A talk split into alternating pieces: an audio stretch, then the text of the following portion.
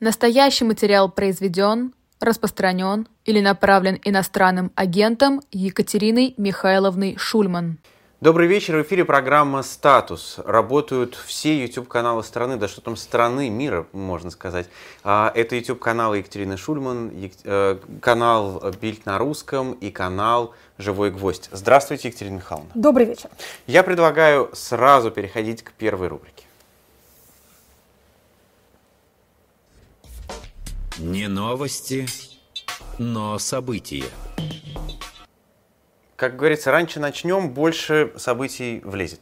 А, и больше вопросов слушателей, возможно, успеем мы осветить в конце нашей программы.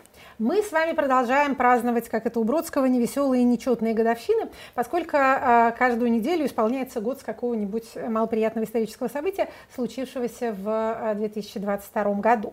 В частности, на этой неделе у нас исполнился год введению законодательства о военной цензуре, то есть уголовному наказанию за высказывание неправильных мнений. Сегодня этим, суд отметил, конечно. Суд это знаете, суды отмечали это в течение всего а, года, и поэтому нам с вами а, полезно и важно было бы посмотреть, что вообще случилось за этот год с нашими репрессивными практиками и с нашей репрессивной машиной. Она же, как это ранее известная, как правоохранительная. А тоже, возможно, и раньше это было не совсем справедливое название. А в 2022 году и вовсе уже не соответствует действительности. Значит, что мы видим и чего не видим. Как обычно в тех процессах, которые мы наблюдаем, отсутствующие иногда не менее важны, чем а присутствующие. Значит, введено законодательство очень быстро, очень оперативно. Опять же, напомню, что уже в первых числах марта а Государственная Дума и Совет Федерации принимают новые статьи в Уголовный кодекс, которые вводят у нас понятие военные фейки, распространение заведомо ложной информации о действиях вооруженных сил а, и дискредитация армии. Дискредитация армии в рамках административной периодиции первый раз является административным правонарушением, далее уже уголовным преступлением. Очень быстро также эти статьи, что называется, вводятся в дело. Раньше, когда у нас появлялись э, такого рода репрессивные законодательные новые нормы, ну, скажем, там, э, о нежелательных организациях или даже об иностранных агентах, то сначала они, что называется, вылеживались, а люди как к ним привыкали, э, возможно, так сказать, вырабатывали какое-то представление о том, как надо это применять, а потом это начинало применяться. А сейчас нет времени на рассказ. Абсолютно. Вот, вот на что нет времени, в этом отношении точно его нет, поэтому, что называется, колес, все это немедленно начинает а, применяться. Прежде чем мы перейдем к самой статистике, на что хочется обратить внимание. Значит, за год у нас не произошло качественного перехода репрессивных практик. Что такое качественный переход? Это не переход от плохого к ужасному. Это переход от репрессий прежнего типа, то есть направленных на устрашение, к репрессиям, так сказать, тоталитарного типа, направленным на истребление. Мы с вами много раз говорили, в том числе и в этом эфире, о том, что массовые от точечных репрессий отличаются не столько количеством, сколько целеполаганием. Массовые, вот так сказать, настоящие, а, взрослые массовые репрессии характерны для тоталитарных систем, которые имеют целью преобразовать общество. Есть сверхценная идея, пространство для э, арийской расы, построение коммунистического будущего. Те, кто не вписываются в эту светлую идею, должны быть уничтожены. То есть тоталитарные репрессии – это репрессии не за действие, а за принадлежность к общности. Не за то, что ты сделал, а за то, кем ты являешься. Значит, надо сказать, что за весь этот год, и на самом деле за все прошедшие годы, максимальное приближение наших практик к этому тоталитарному идеалу – это репрессии против ЛГБТ. Вот они не за действие, они за принадлежность. Все остальные за действие. Ну, все-таки я бы, знаете, бы сюда свидетелей Еговы бы тоже бы вписал, потому что люди вера — это особенно что-то может передаваться в семье, и тебе трудно представить, что ты можешь просто взять и выйти из этого. Да, трудно перестать, ну как бы нельзя перестать быть евреем, да, если ты э, имел несчастье оказаться в Третьем Рейхе, нельзя перестать, нельзя самовольно, так сказать, сменить себе э, сексуальную ориентацию. В принципе, можно себе представить, что можно выйти из религиозной группы, но вы правы, это вот такой borderline, э, пограничный случай. И, кстати говоря, э, мы скажем еще о свидетелях э, Иеговы, Иеговы. Не, несколько позже, потому что они являются чемпионами по, а, так сказать, среди жертв антиэкстремистского, так называемого, законодательства. Тем не менее, у нас пока а вот эти самые репрессии действительно носят демонстративный терроризирующий характер в буквальном смысле. Одного репрессировали, миллион напугали. А запугивание носит характер системный и направлено на выдавливание недовольных. Это тоже характерно для авторитарных, не для тоталитарных систем. Значит, что нам важно понять в этой классификации? Мы с вами не пытаемся типа найти хорошее. Смотрите, как славно у нас, значит, не, не, не закапывают в ямы десятки тысяч человек. Ничего хорошего в авторитарных репрессиях нет. Они укрепляют тот режим, который пожирает время и, собственно говоря, пространство, а, и э, убивает людей в довольно больших количествах. Они делают его устойчивым, они продолжают его в будущее. То, что, то есть это, это не попытка, так сказать, найти светлую сторону. Никакой светлой стороны тут нет. Но а эта классификация, мне кажется, важна, потому что она нам позволяет, ну, что называется, по крайней мере, пытаться экстраполировать происходящее на будущее. Что касается массовости в смысле сугубо количественном. Ну, смотрите, если мы посмотрим, например, э, на белорусский опыт, а считается последнее время, что Белоруссия там на 2-4 года опережает Российскую Федерацию в своем политическом развитии, в своей эволюции административной. А так вот, э, с точки зрения процента пострадавших там на 100 тысяч населения, процента репрессированных по политическим мотивам, конечно, Белоруссия далеко впереди нас. Я бы сказала, что для того, чтобы достичь вот этих белорусских соотношений, а нам нужно, ну, я не буду называть цифр, чтобы никто не воспринял их как, так сказать, План. стахановское задание, да, а, но к чему я, собственно, клоню? Я сомневаюсь, по крайней мере, пока, пока не произошло перестройки репрессивного аппарата, пока не создано какое-то сверхведомство, каким было там сталинское НКВД или сталинское МГБ. Мы, кстати, помним, что одна из первых э, хрущевских реформ после сталинских это разделение э, НКВД и милиции, да, то есть вот это вот сверхведомство было уничтожено, до этого оно существовало. Так вот, пока у нас какого-то такого э, монстра не создано, я аккуратно сомневаюсь, что даже количественные показатели, в, так сказать, в белорусском масштабе достижимы. Но в Беларуси тоже нет единого ведомства, однако Там справляется. нет единого ведомства, да, но Белоруссия страна, так сказать, небольшая по сравнению с Российской Федерацией, что называется, ровного ландшафта, плоская, легко ловить, а, все видны. И а, там, скажем так, вся ее постсоветская история – это история солидарного, слаженного репрессивного аппарата. Я не хочу сказать, что к этому сводится вся белорусская государственность, но надо сказать, что там все ну, как-то так попроще в этом отношении а, устроено, поэтому они могут себе такое позволить. Я не хочу сказать, что э, там Ну, типа, во-первых, граждане... вся, да не вся, с 94 -го года только, там, с 95-го даже, потому что там были свободные выборы, на которых победил Лукашенко. Да, это правда, это правда. А, кстати говоря, как ни парадоксально это э, звучит, он э, чуть ли не единственный представитель, скажем так, а, контрэлиты, который, из которой стал элитой, потому что в Российской Федерации, ну, собственно, советская номенклатура продолжила себя худо-бедно. Второй эшелон стал первым эшелоном, не более того. А вот Александр Григорьевич Лукашенко уникальный а, политический, так сказать, живот животный. А, по многим параметрам он еще и по этому параметру тоже уникален. А политологическое сообщество всего мира очень надеется, что потом, когда, что называется... В поликлинику сдадут.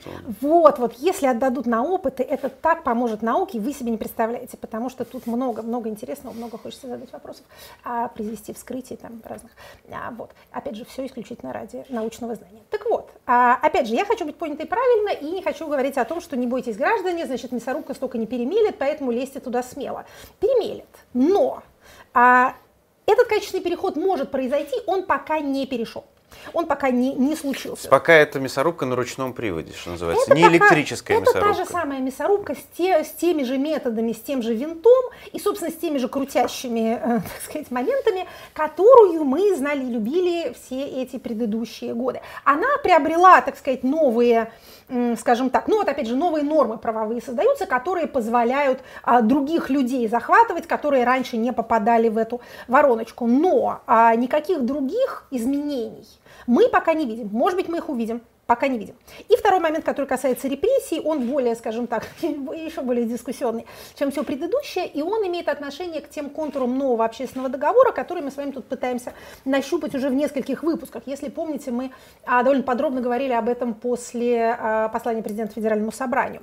Мы тогда говорили, что вот новый договор взамен порушенного, порушенность состояла в том, что власть властвует, а граждане не лезут в дела начальства, а начальство не лезет в дела граждан, а, соответственно, элиты обогащаются более или менее безвозвратно и живут на, так сказать, уровне элит первого мира, при этом не неся той ответственности, которую несут элиты первого мира. Вот был Я такой договор предыдущий договор. Вы знаете, вообще этот термин договор, он, конечно, создает немножко ложное впечатление. Это правда. Это не договор, это некие сложившиеся отношения. То, что не формулируется, но, так сказать, бытует. Да, это вот такие а, повторяющиеся, самовоспроизводящиеся а, поведенческие практики. Так вот, мы с вами пытаемся понять, что теперь взамен. Да, к гражданам лезут. Их мобилизуют, их а, частную, в том числе жизнь, пытаются гораздо более жестко контролировать. В школы приходят с каким-то идеологическим посланием, чего раньше, в общем, не очень наблюдалось. И элитам отрезали доступ к первому миру. Что взамен?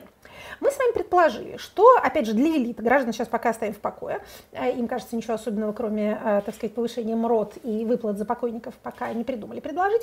Элитам, видимо, возможно, предлагается следующее. Да, сказал президент фактически вот открытым текстом в послании, в Европу, в Америку вы больше не поедете. И не надо, и нечего там жалеть. Значит, деньги ваши все равно вам не отдадут. Я вас предупреждал, вы там люди второго сорта, и, и не суетесь. Но во-первых, есть много других стран, которые хорошо к нам относятся, а во-вторых, опять же, это не произносилось, но самим умолчанием, там, например, темы борьбы с коррупцией или с бюрократизмом или чем бы то ни было, подразумевалось, что мы вас не будем трогать. Весь комплекс освобождения от старых норм, очень условных, но хотя бы каких-то норм публичности и антикоррупционных стандартов говорит нам об этом. То есть, смотрите, больше не надо публиковать декларации, да? Отправлять надо, но отправлять в администрацию президента. Опубликовать их не нужно. А Россия выходит из Европейской конвенции по борьбе с коррупцией, а, значит, Грека, организация больше, так сказать, не числит нас в своих членах. Объявлена нежелательной организацией Transparency International, вот новость а, буквально последних а, дней, то есть борьба с коррупцией объявлена тоже той же самой западной ересью, как и все остальное. Что это значит для правящего класса? Для них это значит обогащайтесь вы заработаете на новых территориях, вы заработаете на оборонзаказе, вы заработаете на, а, так сказать, вы получите то, что бросили уходящие западные компании, и мы вас не будем трогать.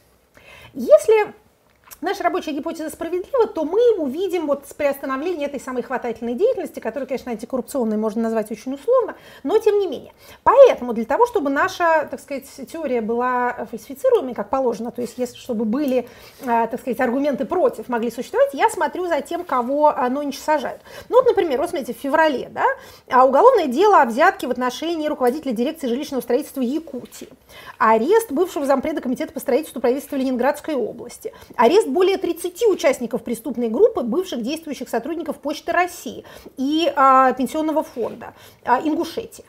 То есть вот Смотрите, такие, мы, мы будем продолжать отслеживать эти вещи, потому что нам надо понимать, смотрим мы в ту сторону или не в ту. А пока мы видим, что называется, на федеральном уровне завершение больших процессов, начатых уже давно, примеры эти мы а, приводили, они, я надеюсь, так сказать, памятны а, дорогим слушателям, новых не заводится, новых пока а, не видать. Значит, Борьба с коррупцией, как мы сказали, объявлена, так сказать, лжеучением, а ассоциируется теперь с э, Навальным, врагом народа номер один. А почему, кстати говоря, преследовался Навальный? Навальный преследовался потому, что он создавал организации. Вот к вопросу о репрессивных практиках и целях репрессивной политики, вот, наверное, и мы с вами к этому еще вернемся в нашей рубрике «Отцы», забегая вперед, скажем, а преследование организованного протеста – первое дело автократии. Не протеста как такового, но протеста а, организованного.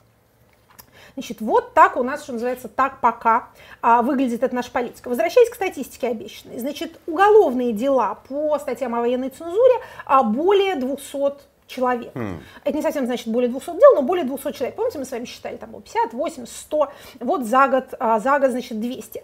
А как выглядит разбивка? Очень, а, на самом деле, любопытно. А на все это смотрится, а, значит, смотрите. Э, самая страшная часть, третья часть статьи 207.3 УК, а тяжкие последствия до 15 лет, пока никого не привлекали, но сроки, которые даются, это сроки большие, это сроки, сравнимые со сроками за убийство, за тяжкие телесные повреждения, за, в общем, такие серьезные преступления. Это 6, 7, 8, ну, больше, сегодня больше, больше 8, 8 лет, лет. Больше 8 лет, значит, Дмитрию Иванову, да, протестный, МГУ. протестный МГУ. Мы помним сроки депутата Горинова, мы помним сроки депутата а, Яшина, а, то есть ну, это уже на момент не депутата, да, да но бывшего главы депутата, муниципального депутата души округа. нашей, Ильи Валерьевича Яшина. А мы об этом всем помним, и вы тоже. Не забывайте.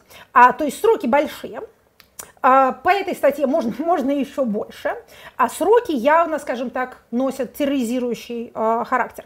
Дела заводятся против известных людей, как тех, до кого дотянуться можно, потому что они в России, так и тех, до кого дотянуться нельзя, как Невзоров, как э, Вероника Белоцерковская. То есть те люди, которые явно в, э, так сказать, вне пределов досягаемости, но им тоже присуждают какие-то большие сроки, как вот, знаете, есть такой, был такой средневековый обычай, когда сжигают изображение какого-то нехорошего еретика, если уж его самого сжечь не получается, получается, ну давайте хотя бы а, куколку а, казним. Значит, что касается дел э, административных, самая популярная статья Кодекса об административных правонарушениях в этом отношении это 20.3.3, а, значит, дискредитация вооруженных сил. Что является дискредитацией? Тут у нас тоже есть, что называется, занимательные циферки. Из известных дел, из известных, так сказать, протоколов 5146 за год – Немало, да немало. Уж. Страна большая, но и цифра серьезная, то есть не сотни, а, а тысячи. Какие наиболее популярные правонарушения? При этом еще надо иметь в виду, что в рамках общей вот этой вот проклинаемой нами политики по сокрытию данных, газ правосудия, к сожалению, к концу года, уже начиная с осени, очень плохо стало выгружать эти самые протоколы. Следить стало труднее. Но а, скрыться все равно не получится. Все тайное становится явным, есть способы узнать и без газ правосудия. Поэтому только как это, сами себе же хуже делаете. Итак, значит, самый популярный способ компрометировать, э, дискредитировать российские вооруженные силы – это что-то написать в сети. Посты, комментарии, лайки, смена аватарок, бывает и такое. Значит, это 38 с лишним процентов. На втором месте это э, одиночные пикеты, так сказать, традиционная uh-huh. форма, участие в митингах, которые характеризуются как молчаливая поддержка. То есть раньше писали, когда вот было нарушение правил проведения массовых мероприятий, там выкрикивал, uh-huh. сопротивлялся, там безобразничал, принес плакат, когда нельзя. Тут значит, теперь у нас появилась молчаливая поддержка. Молчал не в ту сторону, протестно молчал. А это 34,5%. На третьем месте а, вот такие, так сказать, практики скрытого сопротивления, то, что называется визуальные высказывания, надписи, а, граффити, листовки, стикеры, а, желто-синяя одежда, носки, шнурки, а, значит, ну вот за, за маникюр пока не знаем привлеченных, но за одежду вполне-вполне знаем. Значит, 6,7% немного, но не ничтожная цифра, это устные разговоры. Просто за, за разговоры? В публичном месте, да. В публичном месте высказывался, значит, в школе, Анекдот в церкви, рассказал. В школе, в церкви, в ресторане, а, значит, какие-то граждане э, донесли, а, соответственно, вот это тоже является, это тоже является, а, так сказать, право, правонарушением. И 0,7%, то, что у классификаторов, у антропологов социальных называется аудио, аудиовизуальные высказывания, пели украинские песни. Хорошо ли это? Значит, самый опасный округ с точки зрения административных дел из федеральных округов – это северо-западный, О. и самый протестный город – это Петербург. Угу. Колыбель трех революций. Приветствуем город Петербург. Славные традиции не забыты. Значит, там больше всего хватают, а, в процентном отношении на 100 тысяч населения. А, ну и, собственно, и количественно тоже там все чрезвычайно хорошо. В основном а, привлекают мужчин, а женщин, значит, ну, э, среднее, среднее соотношение это а, где-то 60 на 60 на 40. 60 на 40 а, мужчины, значит, против, а, против женщин. Против женщин в меньших количествах заводят уголовные дела, в административных делах там соотношение более ровное, более, более адекватное. А, значит, что касается дел террористической экстремистской направленности, упомянули про них в начале, а теперь скажем про это немножко подробнее. Значит, 22 год в этом отношении рекордный, что называется, за все годы наблюдения. А уголовные дела и по террористическим статьям, и по экстремистским, их было больше в 22 году, чем и в 21 и в 20 и в 19 а, значит, популярные статьи теперь это оправдание терроризма, а, и участие в террористическом сообществе, сообщение о, заведомо ложное сообщение о, а, теракте.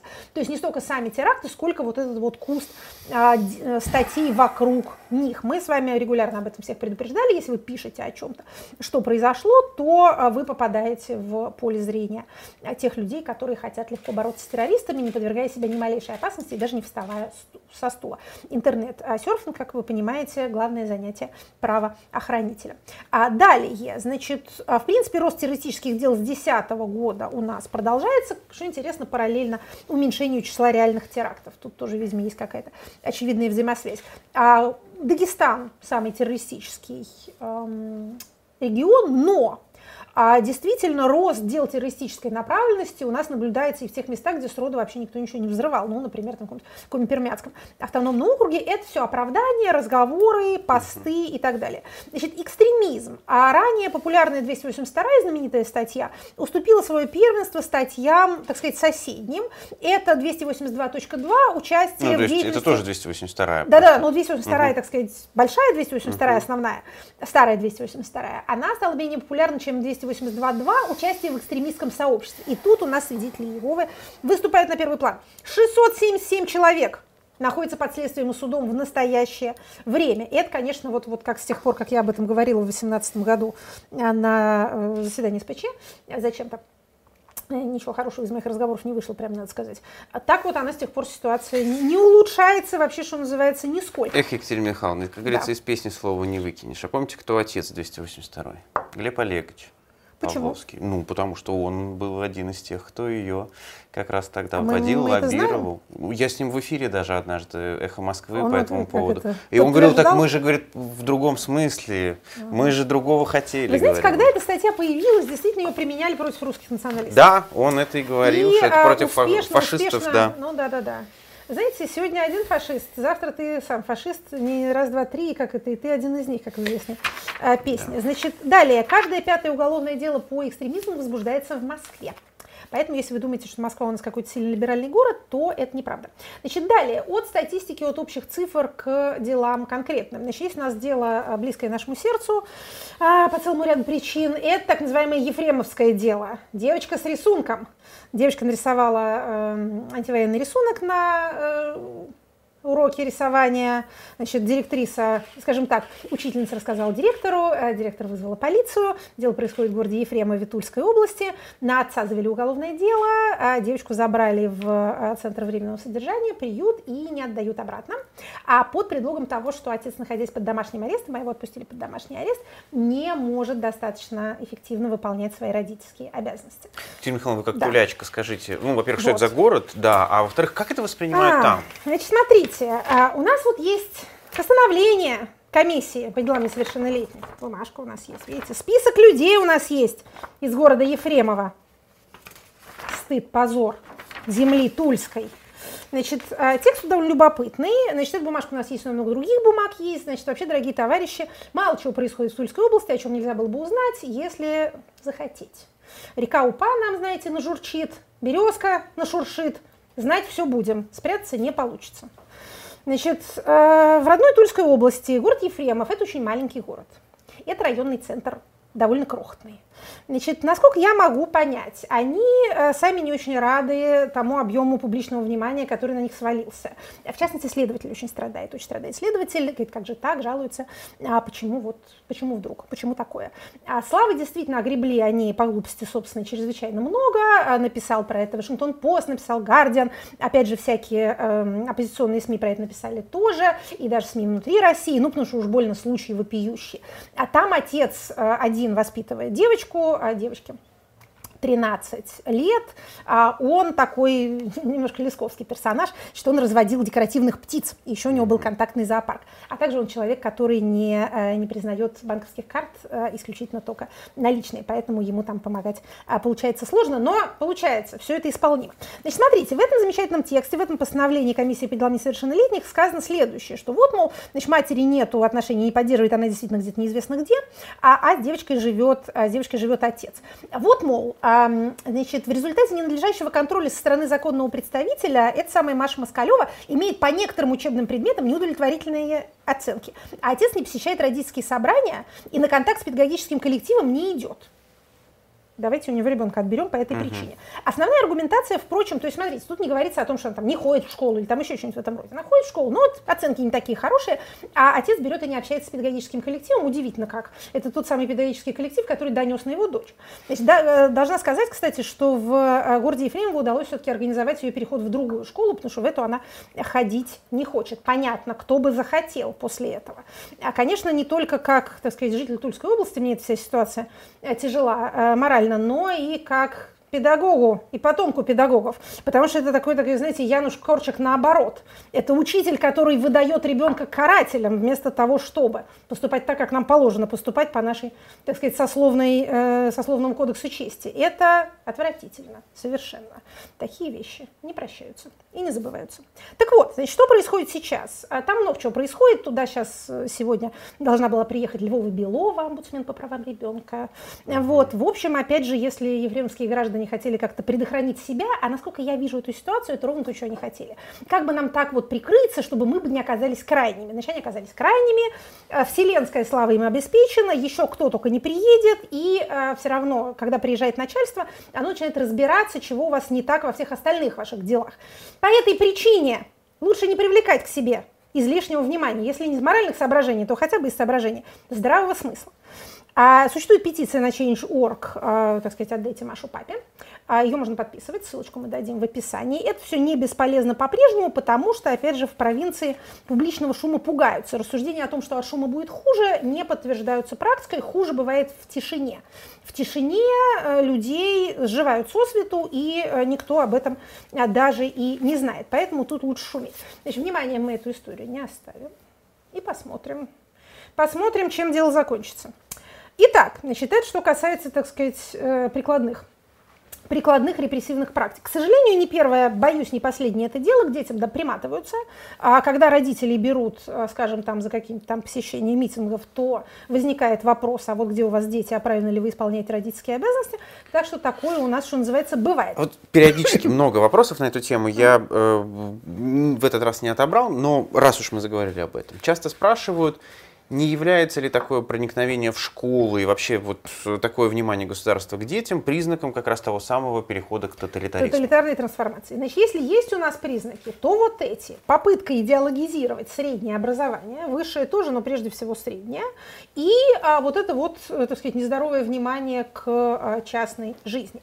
Можно сказать, что это все началось с э, вот этой, опять же, в высшей степени нездоровой фиксации на детях как на прям прицельном объекте э, государственной политики, раз у нас дедушки такие ценные, то они ценные для кого? Для государства. Поэтому, например, если в семье происходит насилие, то мы туда не лезем, потому что семья это святое. А если в семье, видите, какие-то не те политические взгляды высказываются, мы отлично туда полезем, будем разлучать э, родителя с ребенком, при том, что родитель в э, родительских правах своих не поражен и не ограничен. То есть тут у нас, так сказать, святость уз семейных, неприкосновенность семьи носит довольно условный характер. Да, мы еще поэтому так на это смотрим, потому что в отличие от много чего другого, в отличие от много какой другой публичной болтовни и даже от войны с соседом, каковыми делами нехорошими занимаются многие политические режимы, вот это вот действительно признак а, тоталитарный. Значит, далее а, еще одни, так сказать, законодательные инновации. А, указ о а, военном оборонном заказе был подписан президентом на прошлой неделе. Указ у нас тоже есть, много сегодня. Много сегодня у нас документов. Вот тут у нас тоже есть указ. Видите? Красивый. Красивый. Они красивые вообще, да. А мы всегда советуем читать э, первоисточники. Значит, он тоже был воспринят как э, знак грядущей национализации и перевода, как это называется, экономики на военные рельсы. Мы против материализации метафор, военные рельсы, закручивающиеся гайки. Это все воображаемый объект. Поэтому давайте почитаем, что там, о чем там речь. Значит, э, указ рассказ э, сводится к следующему, что если в случае нарушения исполнителями а, поставок продукции по гособоронзаказу, причем головными исполнителями, то есть не субподрядчиками, а, так сказать, основным подрядчиком, как я это понимаю. Если они контракт нарушают, то а, вплоть до отмены военного положения впредь, впредь до отмены uh-huh. военного положения, обратим внимание на эту фразу, права участников такого хозяйственного общества и полномочия его органов управления приостанавливаются, и Министерство промышленности и торговли определяет управляющую организацию, которая вместо этих не справившихся, проштрафившихся руководителей будет осуществлять, э, так сказать, будет единоличным, как здесь написано, исполнительным органом такого хозяйственного общества. Простите, а что да. значит впредь до, во... до отмены военного положения? Вот у нас она что? У нас уже, ну, как бы... Значит, смотрите, оно и, оно и любопытно. Значит, во-первых, сейчас вернемся к военному да. положению. Во-первых, скажем следующее. Кто у нас выглядит здесь, так сказать, бенефициаром всего происходящего? Это а, Министерство промышленности и торговли, оно будет управляющим. И это конкретно министр промышленности и торговли Денис Мантуров в своем качестве а, председателя военно-промышленной комиссии. Значит, помните военно-промышленную Помним. комиссию? Это, кстати, не новое, не военное образование, она у нас давно достаточно существует. Там у нас э, господин Мантуров является председателем. Значит, кроме всяких вот этих вот, так сказать, тектонических событий войны и мира, у нас происходят всякие аппаратные, э, как обычно, э, кози и потягушки между премьером, э, бывшим премьером Дмитрием Анатольевичем Медведевым, пламенным публицистом, и вот этим самым Денисом Мантуровым, который в Телеграме не пишет и на публике не особенно выступает, но пока выглядит, мне кажется, посимпатичнее двух э, предыдущих названных, не в смысле симпатичнее, снаружи, э, все они хороши в этом отношении, а в смысле, как-то, мне кажется, его аппаратные позиции смотрятся выгоднее. Значит, что касается, в общем, будет некая рабочая группа, при вот этом самом Примантурове, при а, коллегии военно-промышленной комиссии, у нее будет какой-то состав, пока этого ничего нет, указ подписан 3 марта, но увидим, это правительство должно образовать. И что касается фразы «впредь до отмены военного положения». Как я бы это прочитала? Значит, у нас военное положение, а, введено в четырех так называемых новых регионах Российской Федерации. И это, напомню, а, Донецкая и Луганская области, они же народные республики, наверное, и Херсонская и Запорожская, наверное, области. А где они расположены, каковы их границы и каково население, это нам неизвестно. Это такие вот, ну, так сказать, грады, китежи, они где-то есть, но сами себя они не знают. Тем не менее, там имеется военное положение.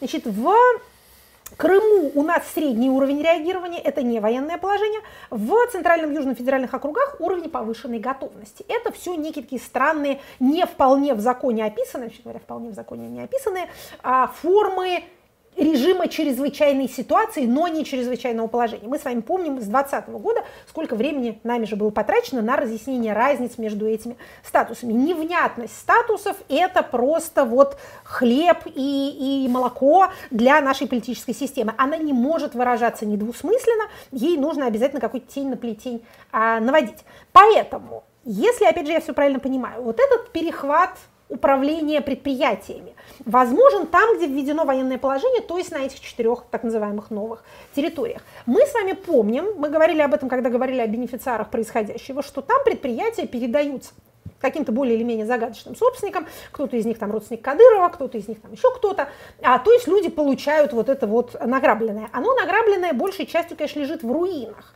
но тем самым, возможно, проще сказать, что вот эта руина не выполняет гособоронзаказ, так. Поэтому мы ее а, передадим Министерству промышленности и торговли, а оно уже назначит новую управляющую комиссию. Вот как это все выглядит. Но нетрудно догадаться, что если военное положение вводится на других территориях, то вот этот вот указ начинает действовать и там тоже. Передел собственности у нас и так идет. Это мы, в общем, видим. Но пока наша, называется, остальной территории России, он имеет на той территории России, которая считает себя Россией, и в которой нет пока военного положения, а он имеет форму, скорее, там купили за рубль брошенную а, западной компанией акционерное общество брошенное или предприятие.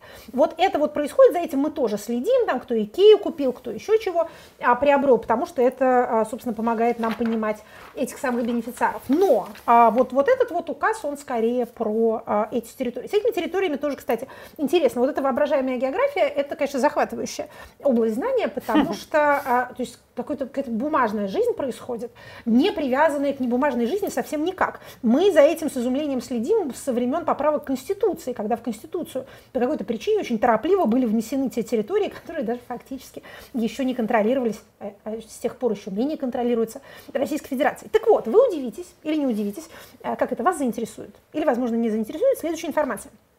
А, в Запорожской области теперь новая столица. Да, вот. Это так. Слышали про такое? Да. Значит, существует человек, называемый временно исполняющим обязанности губернатора Запорожской области. Его как-то даже и зовут. Его зовут Болицкий или Болицкий. А, наверное, он живой еще. На этих должностях люди не очень Не живут, долго долго, живут. недолго живут, но живут и живут, сколько живут, столько уж и живут.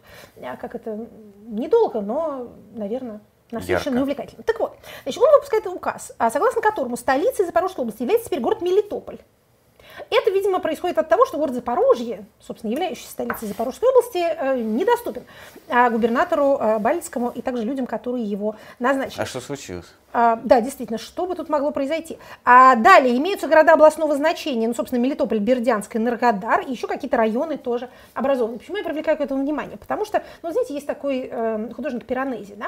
Он рисовал воображаемые архитектурные объекты, дворцы, руины, какие-то вот целые такие а, города, э, очень-очень интересные, очень завораживающие. Но э, никто их не строил, и, собственно, и он не собирался, и не предлагал даже никому это все построить. Вот тут мы имеем дело тоже с такими какими-то бумажными, а, бумажными сущностями. Что-то действительно завораживающее в этом есть. А последнее, а, так сказать, небольшое сообщение по поводу тенденции закрытия данных. Помним мы с вами об этом, да, прошлый раз об этом сокрушались, всячески плакали тут в эфире. Перепись, мол, у нас не удалась, не знаем, сколько народа, опять не знаем, сколько народу живет. Кто говорит 145, а кто говорит, может, и 120. Журнал «Экономист» клевещет, опубликовал, я бы сказала, пасквиль на российскую демографическую ситуацию в последнем а, как раз а, номере. Говорит, что... Даже Алексей Ракша возмутился А откровенно говоря. и- может, там цитирует. А, скажем так, эм, Алексей Ракша, да, я спросила, в общем, он возмутился. э, Он говорит о том же самом, но он считает, что они немножко преувеличивают ту тенденцию, на которую он указывает.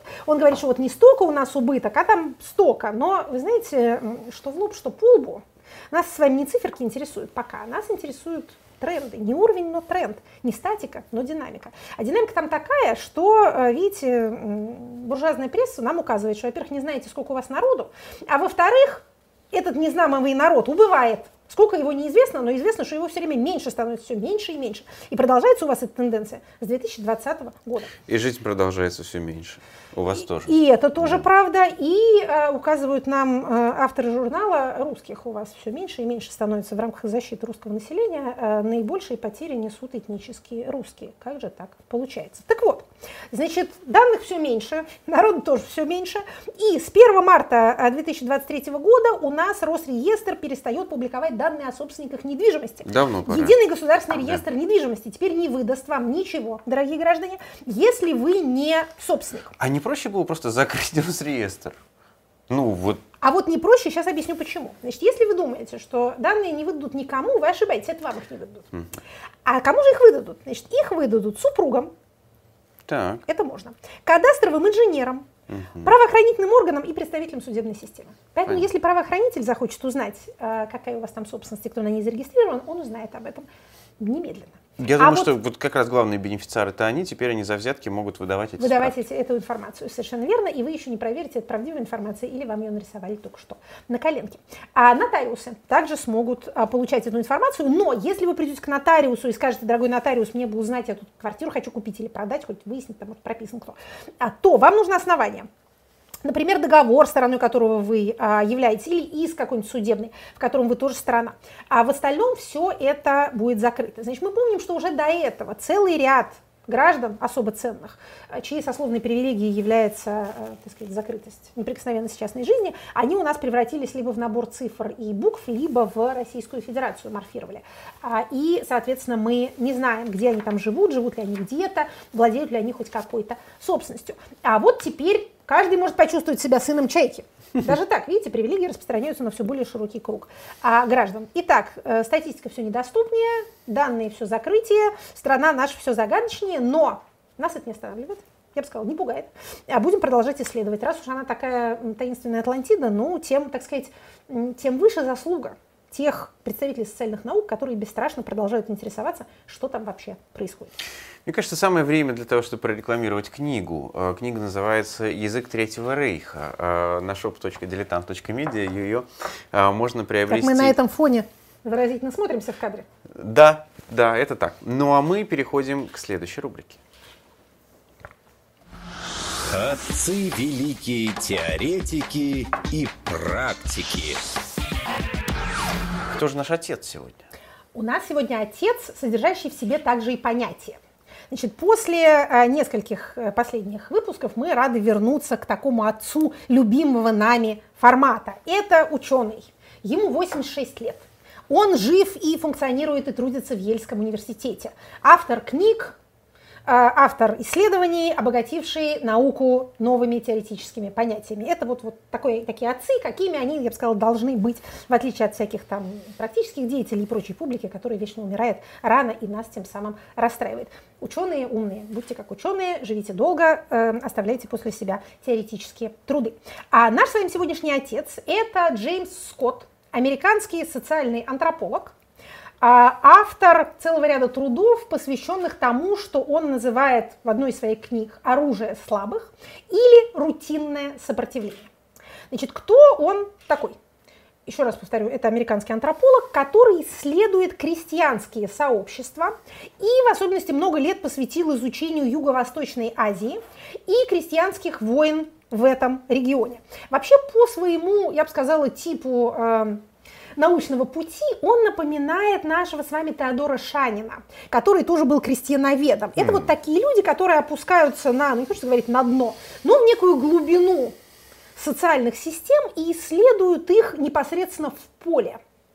А Джеймс Скотт тоже прожил среди своих, так сказать, юго-восточно-азиатских крестьян некоторое время. Более того, написавший свою книгу, он поехал с этой книгой в Малайзию и там проверял ее положение на своих подопытных. И, как он сам рассказывает, отредактировал ее и много чего туда добавил, исходя из того, что он узнал от тех людей, которые, собственно, являлись а, предметом его исследования. Значит, а прежде чем излагать его теоретические положения и выводы, надо сказать следующее – Джеймс Скотт, конечно, с точки зрения своих убеждений, левый. Практически вся университетская Америка оккупирована троцкистами, хочется сказать. Ну хорошо, а, в общем, отличается левизной. А Скотт не просто левый, он, в общем, анархист. А, Но увлечение крестьянством, знаете ли... Как-то способствует, способствует этому. Он анархист и такой, как мы бы сказали, антигосударственник. Значит, сейчас сразу скажу, наиболее известная в России его книга была переведена не так давно и довольно-таки прославилась. Называется она «Против зерна». В оригинале она называется Against the Grain, что является некоторым таким э, каламбуром, не каламбуром, а такой словесной игрой, потому что по-английски Against the Grain это то, что мы бы назвали против шерсти. Uh-huh. А, но принципе, действительно, эта книга называется «Против зерна», потому что в ней он говорит о том, как много э, горя а, принесло человечеству, принес человечеству переход от э, образа жизни охотников и собирателей к образу жизни земледельцев. Даже так? Да. Вы знаете, вообще это нынче в истории и в исторической антропологии довольно популярное направление. Потому что раскопали уже изрядное количество захоронений, исследуют их методами э, ДНК анализа, и выяснилось, что когда люди жили вот этими сообществами охотников и собирателей, они жили дольше, ростом были выше, а было больше, так сказать, гендерного равенства, потому что собирать женщины могут не хуже, чем мужчины, а даже и получше. Mm. Более разнообразная диета, зубы покрепче. А потом они стали жить, э, так сказать, оседлыми сообществами, выращивать зерно, любые зерновые, да, там от риса до а, пшеницы, ячменя, овса, складировать его, появляются иерархии, появляются государственные или протогосударственные структуры, и люди начинают подвергаться эксплуатации, тяжко работать, угнетать женщин, быть угнетаемыми охранниками этих зерновых складов. То есть их больше устраивает все против всех? Ха. Ну, Или знаете, они в Гоббса не верят? Они говорят, что Гоббс с Пинкером не так уж правы, и ваш Левиафан не только ограничивает, так сказать, диффузное насилие, но зато сам концентрирует это насилие в своих руках, и люди стали, то есть смотрите, какая логика, люди стали питаться более однообразно, следовательно, неурожай вашей основной культуры приводит к голоду люди стали неравны между собой, появляются разные формы закрепощения, рабства, вас эксплуатируют, так сказать, хозяева земли, заставляют работать э, с рассвета до заката, вы питаетесь вот этим одним зерном, у вас там цинга, зубы выпадают, все такое, вас становится больше, это правда, ну то есть охотников-собирателей было мало, это такие небольшие. Сообщества, которые легко саморегулируются, ну там нашли еду, родили детей, не нашли, А это не ли не родили. признак того, что человечеству лучше с земледелием, раз его становится больше? Больше. Его становится больше, но он становится таким угнетенным, маленьким, э, беззубым и тяжко трудящимся.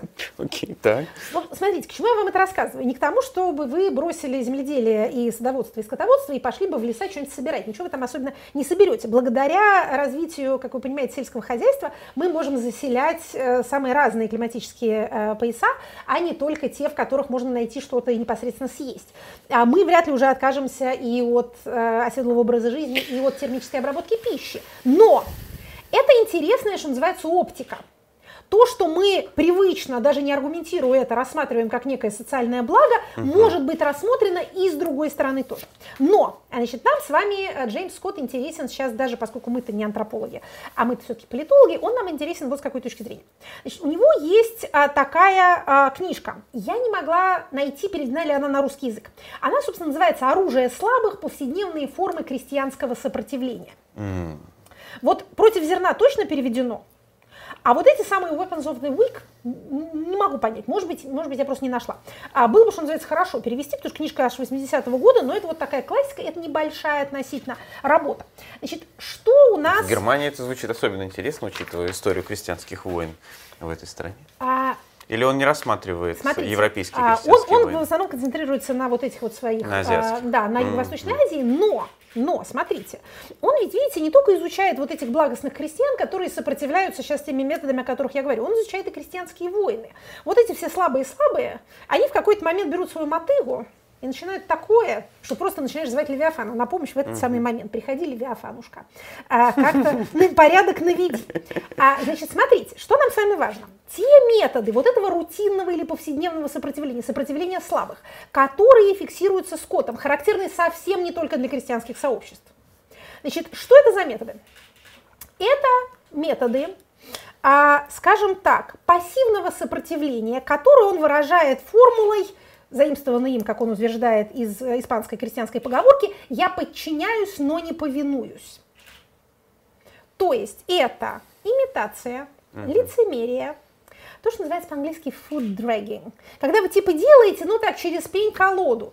Или как это по-русски называется, как из-под палки. Uh-huh. То есть вот буквально из-под палки. В более благородном изводе это иногда называют итальянской забастовкой. А, значит, каковы четыре, четыре признака он выделяет вот этого вот рутинного сопротивления? Отсутствие организации, частный характер. Каждый сопротивляется, так сказать, каждый протестно лежит на своем рабочем месте. Давайте так угу. это назовем. А, значит, плохо работать, короче говоря. А, плохо работать, вообще не работать. Угу. Популярный инструмент рутинного сопротивления – это бытовое пьянство. Отстаньте угу. от меня, я пьяный валяюсь. Что вы с меня возьмете? Да, я плохой коммунист, понимаете ли, я вот напился. Ай-яй-яй. Но э, нельзя тебя обвинить в том, что ты напился в контрреволюционных целях или в целях антисоветской агитации. Значит, итак, частный характер отсутствия организации. Помните, говорили мы о том, что а, автократии прежде всего преследуют организации. Тут а, никакой организации не предполагается. Значит, а, навязанная общность между авторитарной властью и гражданами, которые пытаются сопротивляться ей. То есть демонстрируется единство, граждане по неволе должны быть частью этого единства, но они, что называется, э, поджимают ножки а, и не желают маршировать. А, сокрытие следов. То есть вы, опять же, рисуете э, какую-нибудь там надпись на заборе, опять же, антиправительственного содержания, но вы не демонстрируете. То есть смотрите, в свободном мире люди выходят на демонстрацию с плакатом «Я против правительства», вот я, вот плакат, вот правительство, я против. Вы не только не скрываетесь, вы, наоборот, стремитесь продемонстрировать что, собственно, отражено в самом термине демонстрация. Нетрудно догадаться. Практики рутинного сопротивления предполагают скрыться. Нарисовал, убежал. Кто-то завязал ленточку, значит, зелененькую, и мы с вами знаем, что это означает. Да? Угу. А, опять же, э, чтобы перейти от крестьян к более знакомым нам социальным слоям, э, в театре ставится пьеса, которая как бы Федра Андромаха Береника, а, да, э, трудные дни. А на самом-то деле мы с вами понимаем, что тут какие-то, значит, какие-то подмигивания происходят. И четвертый признак рутинного сопротивления, а, или точнее говоря, той ситуации, в которой возникает рутинное сопротивление, это публичный лоялизм. Те самые люди, которые подмигивали, привязывали ленточку, они будут тихо сидеть. Угу. На партсобрании они не будут... Э, И если надо, даже голосовать будут. Если надо, даже проголосуют, это зависит от их угу. степени их конформизма. Смотрите, э, издеваться над э, этим оружием слабых чрезвычайно легко. Это пресловутый бунт на коленях, это вот это вот фига в кармане, все это очень-очень понятно. А когда этим занимаются крестьяне, к которым пришли какие-то непонятные городские люди и говорят, живите теперь так, Это понятно, потому что у них нет политической культуры, публичности, средств массовой информации, э, вообще ничего нет, поэтому они вот так, что называется, заматывают это дело и таким образом, так сказать, болото крестьянской жизни поглощает и репрессивный инструментарий, и реформаторский инструментарий точно так же. Хотите посмотреть, как это выглядит, можете э, прочитать Толстого рассказ «Утро помещика». Угу. Вот это о том, как помещик с добрыми намерениями в этом киселе при этом довольно сложной жизни, которую он не понимает, все время наталкивается на то, что его, так сказать, для него очевидные хорошие дела на самом деле нехорошие и не могут быть реализованы. Когда к таким методам вынуждены прибегать образованные городские люди, это, конечно, позорюшка. Это позорюшка, потому что это признак степени их угнетения, степени их деполитизации. То есть этот Скотт еще и толстоец? Ха, это один из его любимых авторов. Он вообще большой, этот самый большой русофил. Знаете, какие у него любимые авторы, по его собственным словам? Лев Толстой, Андрей Платонов. Ну, видите как. Два писателя. О, ну да, понятно. Да. Так что серьезный человек. Серьезный человек знает, о чем говорить. Значит, последнее, что скажу по поводу рутинного сопротивления. А, Скотт вообще все время клонит к тому, что без государства всем было бы лучше. Но Опять же, если мы, об этом у него есть книжка «Доминирование и искусство сопротивления», а есть, а, значит, искусство быть неподвластным. Анархистская история Нагорной Юго-Восточной Азии. Все это очень мило, но если вы не живете в Нагорной Юго-Восточной Азии, докуда не добраться, да, то а, вам, так сказать, труднее быть неподвластным. Значит, один вывод э, Скотта, который мы можем, что называется, применить к себе а, или, так сказать, каждый, каждый к себе или к соседу может применить.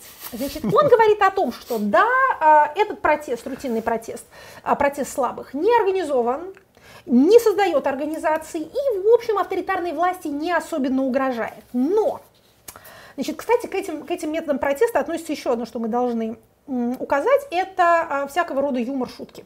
Mm. Анекдоты, издевательства, а, мемы, картинки, пародийное снижение. Мы с вами как-то говорили о политическом юморе. По одной из версий это такая сублимация, сброс напряжения, посмеялись, вроде не так страшно.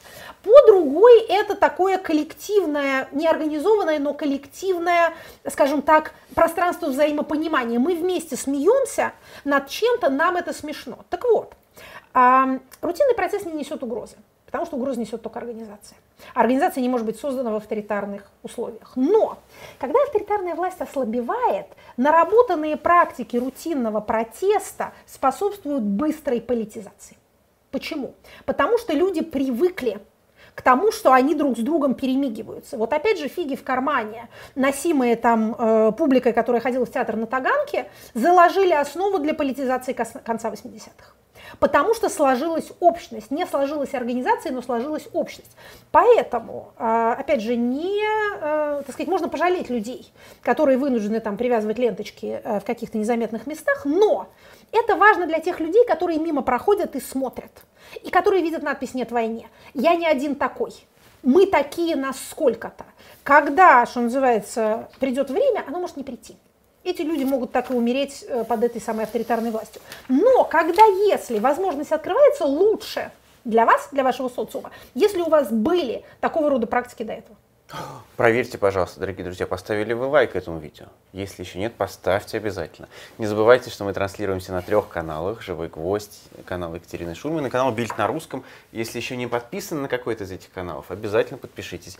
Э, всем будет от этого счастье. Ну а еще я скажу, что э, мы с Екатериной Михайловной э, будем рассказывать про русскую ссылку про ожидание и реальность. Сначала в Берлине 19 марта, а потом в Праге, впервые, кстати говоря, 16 апреля. Ну, сначала давайте Продолжаем про, про Берлин. Наши, да. наши, так сказать, не, как это, непрофессиональные исторические а, студии, да, а, ссылка, как это, плюсы, минусы, а, подводные камни, да, ожидание, ожидание и реальность. Ожидание и реальность, да.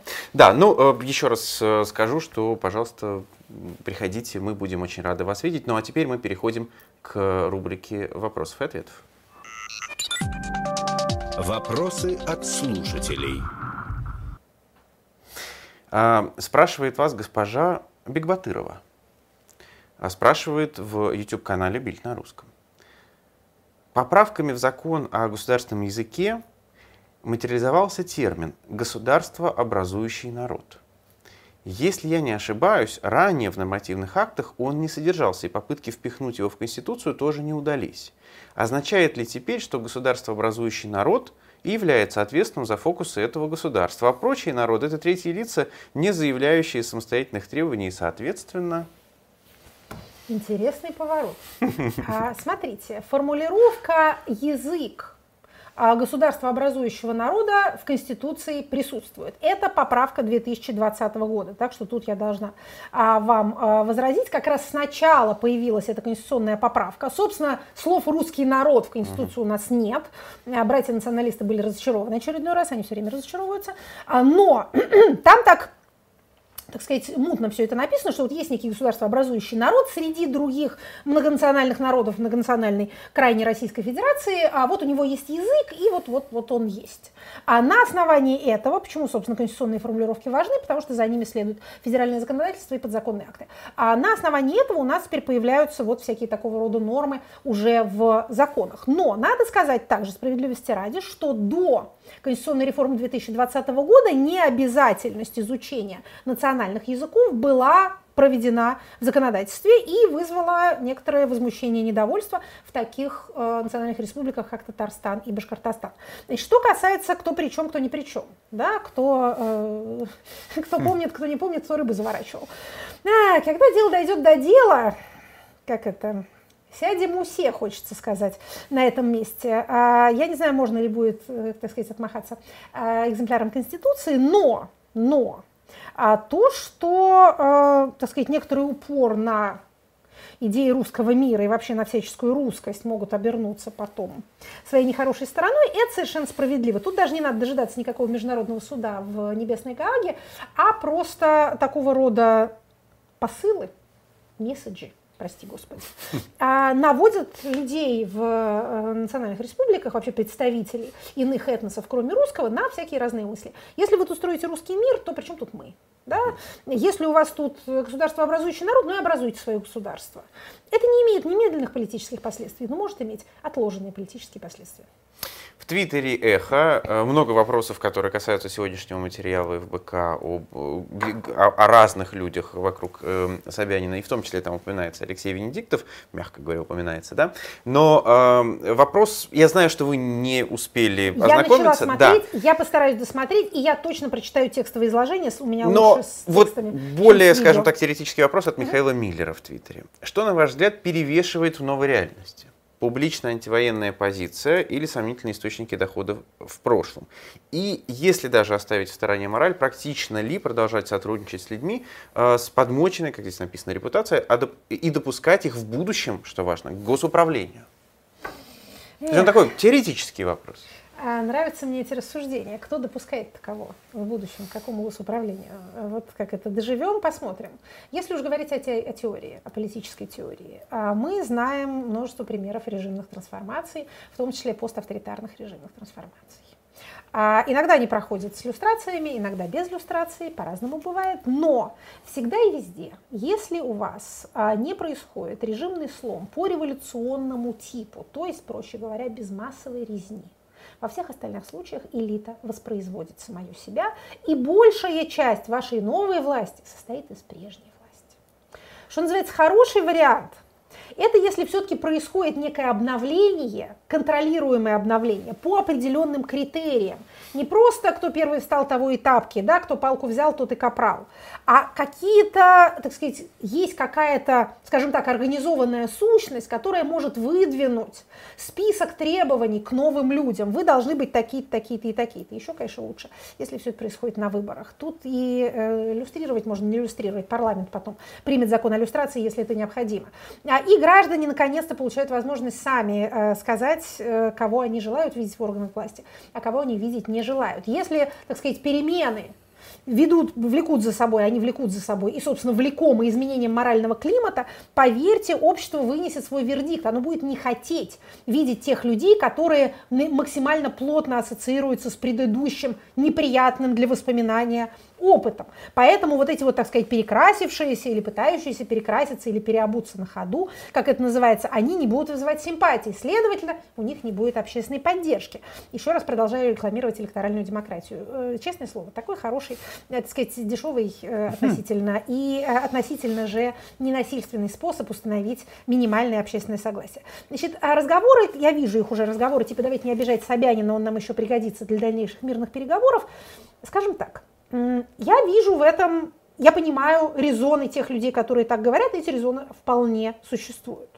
Значит, э, для того, чтобы свалить, э, так сказать, существующую власть, нужно заговариваться с кем-то вокруг этой власти, а не с оппозиционерами, которые и так оппозиционеры. Да?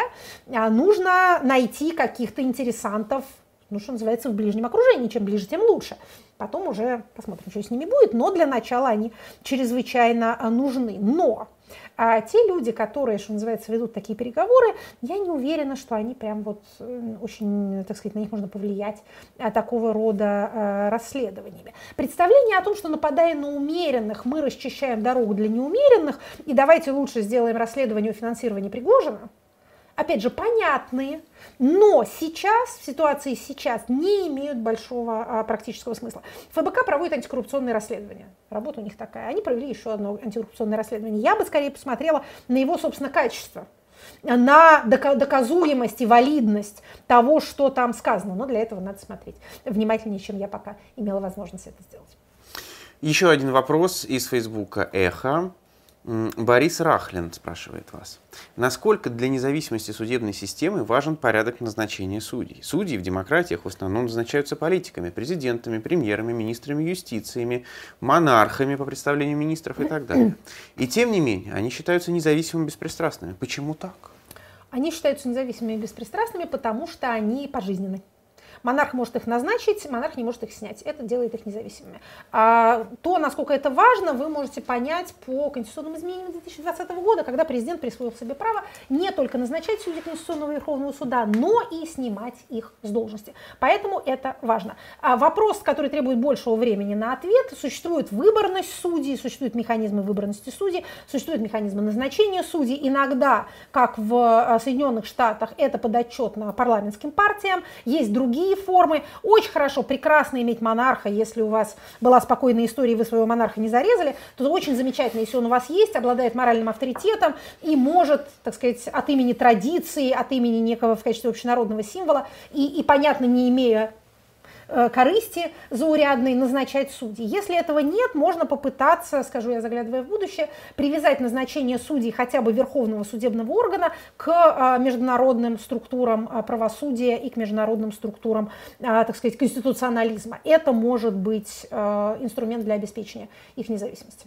Спасибо большое, Екатерина Шульман, Максим Курников. Не забывайте про подписки на все каналы. У нас, кстати, на Бильд на русском вышло интервью Юдина на прошлой неделе. Вроде бы интересное получилось. А я его многие говорили. досмотрела практически до конца. Вот вечная беда, начинаешь смотреть что-нибудь интересное, не успеваешь досмотреть. Не будьте как ведущие, смотрите все от начала до конца. Всем Спасибо. пока. Спасибо.